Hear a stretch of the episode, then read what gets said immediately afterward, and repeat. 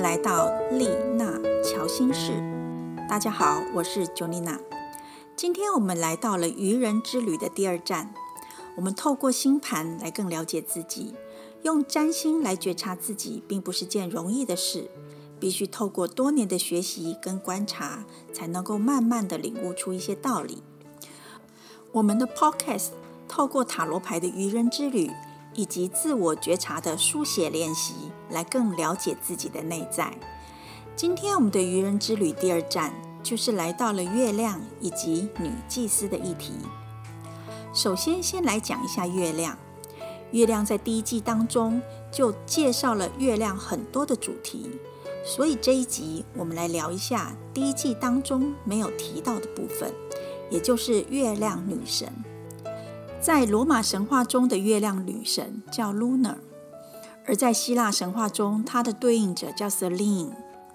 希腊神话中的 Selene，她是一位太阳神的妹妹，非常的年轻貌美，而且穿着一个很漂亮的衣服。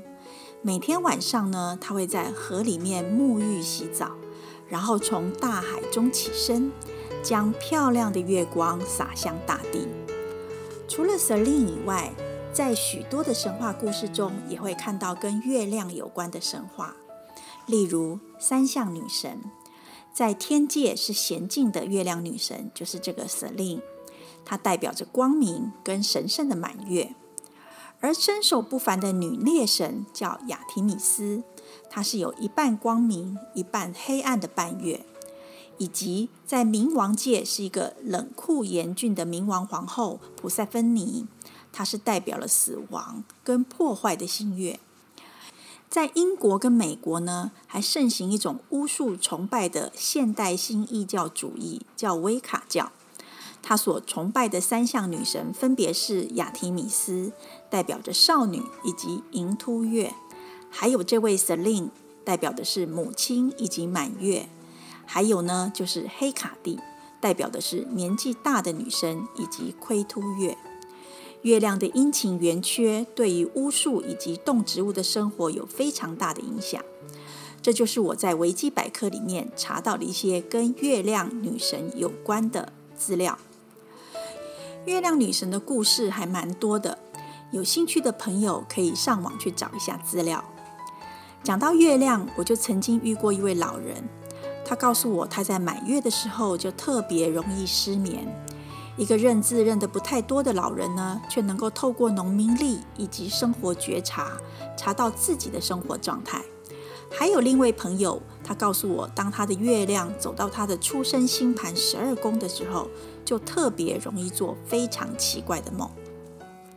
透过初一十五或者是出生星盘来觉察到自己的生活状态，是不是很有趣呢？再来，我们来分享的是月亮，它对应到塔罗牌中的女祭司。女祭司是一个深藏不露的人，在她的手上握着一个卷轴，这个卷轴是象征着神圣的奥秘之事。不过，这个卷轴它并不是全部显露在外面，而是一半藏在衣服里面，一点点展露在外头。所以可以看出，他是一个不轻易展现锋芒的人。在你的生活当中，有遇过这一类的人吗？他其实非常非常的厉害，但是他却不轻易的表现自己。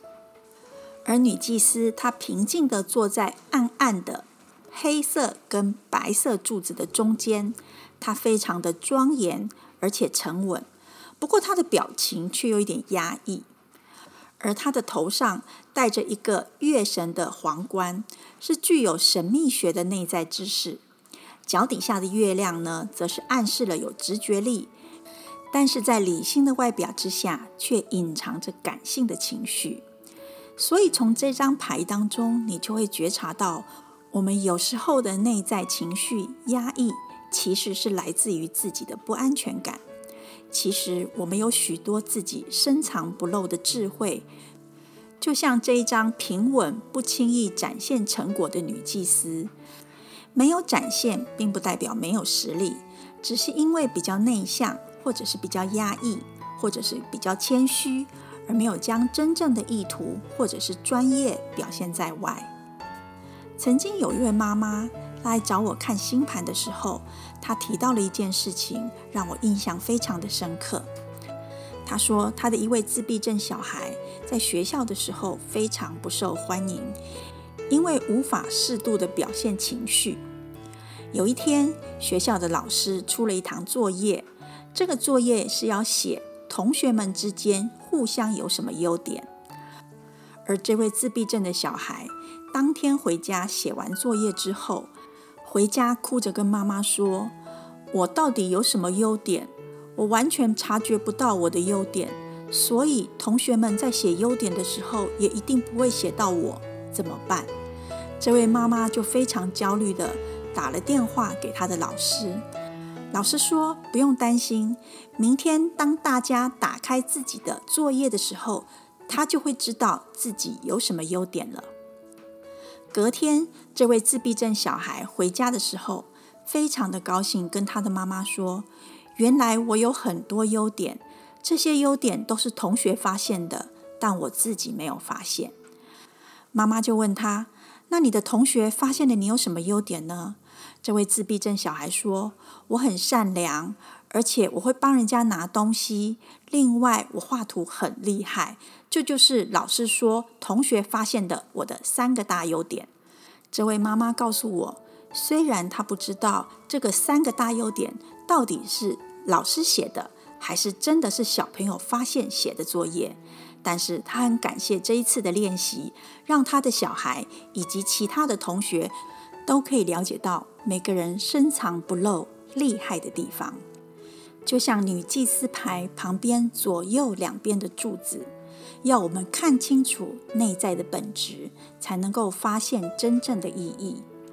而我们可以透过月亮和什么相同元素的行星产生什么样子的火花，来慢慢的找出你的深藏不露的智慧。首先，我们先区分出你是白天出生的人还是晚上出生的人。白天出生的人，他的太阳一定是七到十二宫；如果你是晚上出生的人呢，太阳一定是一到六宫。白天出生或者是晚上出生，非常容易理解。除非你刚好出生的时间是在接近日出或者是接近日落的时候，才要花一点时间看看你的太阳到底在第几宫。第二个步骤是看一下你的月亮到底是火、土、风、水的哪一个星座。月亮在火象星座的人，白天生的人，请你关注太阳；晚上生的人，请你关注木星。月亮是土象星座的人，白天生的人，请你关注金星；晚上生的人，直接关注月亮。而月亮在风象星座的朋友，白天生的人，请你关注于土星；晚上生的人，请你关注水星。至于月亮是水象星座的朋友，白天生的人，请你关注于金星；晚上生的人，请你关注于火星。找到你的关注行星之后，你就可以知道这一颗星可能就是你深藏不露的智慧以及秘密。例如，太阳是代表光明、受到瞩目，或者是你很有创造力，或者是非常的有活力。月亮代表比较感性，或者是比较念旧，亦或者是记忆力很好，或者是比较敏锐、比较内敛。水星代表比较多才多艺，或者是你的反应很快，或者是比较活泼、比较聪明，而且比较有趣等等。金星则是比较优雅，或者是比较善于社交，或者是拥有艺术气息，让人家觉得你看起来很舒服。火星则是比较勇敢、比较积极，而且精力旺盛，或者是做事情的时候很果断。木星则是很有礼貌，或者是很受人欢迎，亦或者是很乐观、有同情心。最后是土星，比较成熟、很守时，或者是很谦虚、很节俭。从这些对应的行星当中，去找到你深藏不露的智慧以及秘密。还记得我们上一集中，你的旅途必须靠着变魔术才能够赚取旅途费用吗？上一集我们不小心说错话，或者是表演的不好，自己非常的懊恼，因为收到的表演费用比预期的还少。这个时候，观众席中有一个人来到了你的后台，他告诉你说：“你表演的很棒啊，但怎么没有把你自己的法宝拿出来表演呢？你认为这个法宝是什么？”这个法宝就是你人格特质当中最珍贵的东西。因此，这一集我们自己自我觉察的三个问题是：第一个问题。什么状况之下会让我有极度的不安全感？第二个问题是，这个状况跟母亲还有我的互动有关吗？或者是跟谁有关？我们之间的互动为什么会让我有不安的感觉呢？第三个问题是，我认为可以透过哪个珍贵的人格特质来改善这个状况？这就是这一集我们的三个问题。你可以透过刚刚的白天生或者是晚上生所要关注的行星特质，来找出你深藏不露的智慧。节目的最后，我要来分享的是一位过动者他的学习之路。他说：“我的思绪时常会受到我家人的影响，因为我是一位过动者。虽然已经到了四十多岁，将近五十岁了，但是我的家人还是不放心我。”会时常在我的身边告诉我应该怎么做，应该怎么做才会比较好。这件事情让我还蛮心烦的。从小到大，我该念什么科系，该找什么工作，他们都帮我决定好了，因为他们觉得我只有三分钟的热度，没有办法专心恒心的把一件事情做好。我的工作真的是因为我过动的状况，时常在换。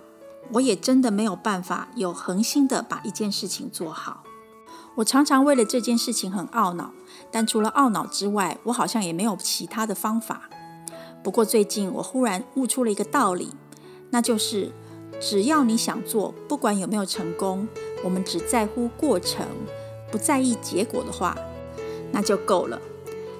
最近我又想去补足我的大学学历。因为我之前大学读了两年，但都因为状况很多，所以没有办法顺利毕业。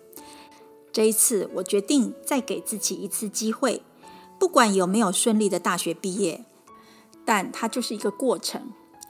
而在决定报考的当下，我没有告诉我的家人，因为我的家人一定会阻止我，他觉得我在浪费钱。但是，这就是我之前到现在这么多年来没有实行的事情。我想要把它再一次的补足，这就是这位过动者水星东出于太阳的学习之路。以上就是我们的分享。今天我们的愚人之旅第二站就分享到此喽，我们下次拜拜。